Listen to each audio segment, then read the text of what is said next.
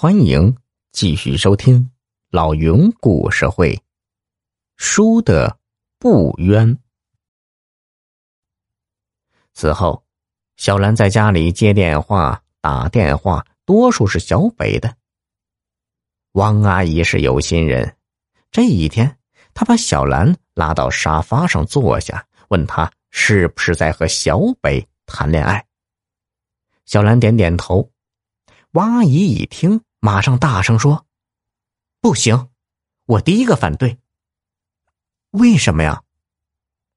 王阿姨这才吐露了真相。那次的钱是小北拿的。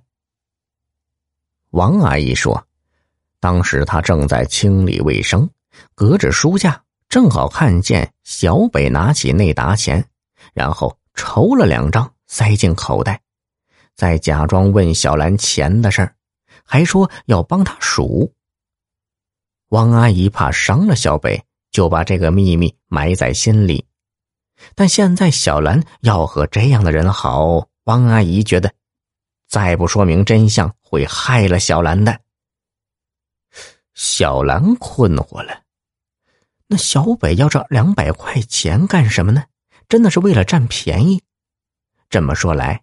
四眼儿是为了平息此事才揽了下来。说心里话，在小北和四眼儿之间，小兰是有点偏向四眼儿的，她能给人踏实感。此时的小兰既高兴又恼火，她拿起电话拨通后，大声说：“四眼儿，你现在跑步过来到我这里。”四眼儿一到。先被王阿姨臭骂了一顿。你做好事冒充什么都没关系，哪有冒充偷钱的？你还是老老实实的把实情说出来。四眼先是不愿说，最后被逼无奈，只好供出了实情。当时他正在看电脑，无意中看到小北抽了两张钱，塞进了口袋。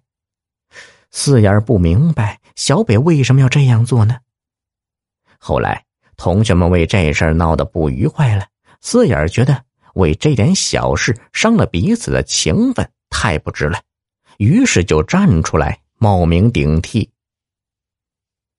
小兰知道真相后，恋爱的对象也自然就变了。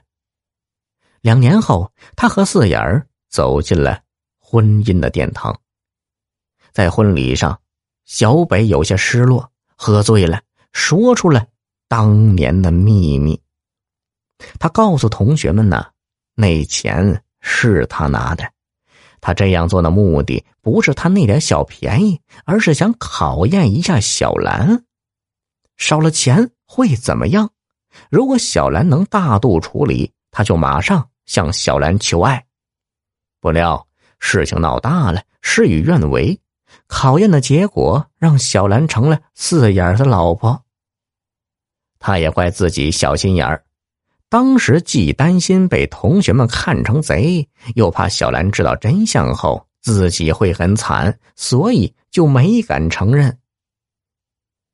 说到这里，小北是跌跌撞撞的走在四眼面前，高高的竖起大拇指说：“哎呦，还是你心眼儿好啊！”心胸宽广，我佩服。我输的不冤呐。听众朋友，本集已播讲完毕，要多多评论哦。